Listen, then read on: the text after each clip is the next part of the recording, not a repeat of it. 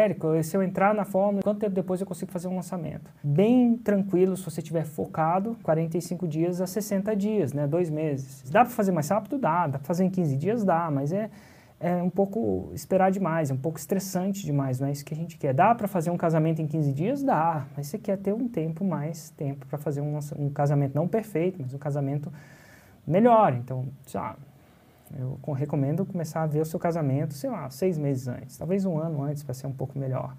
No caso de lançamento, esse ciclo vai demorar de 45 dias a dois meses.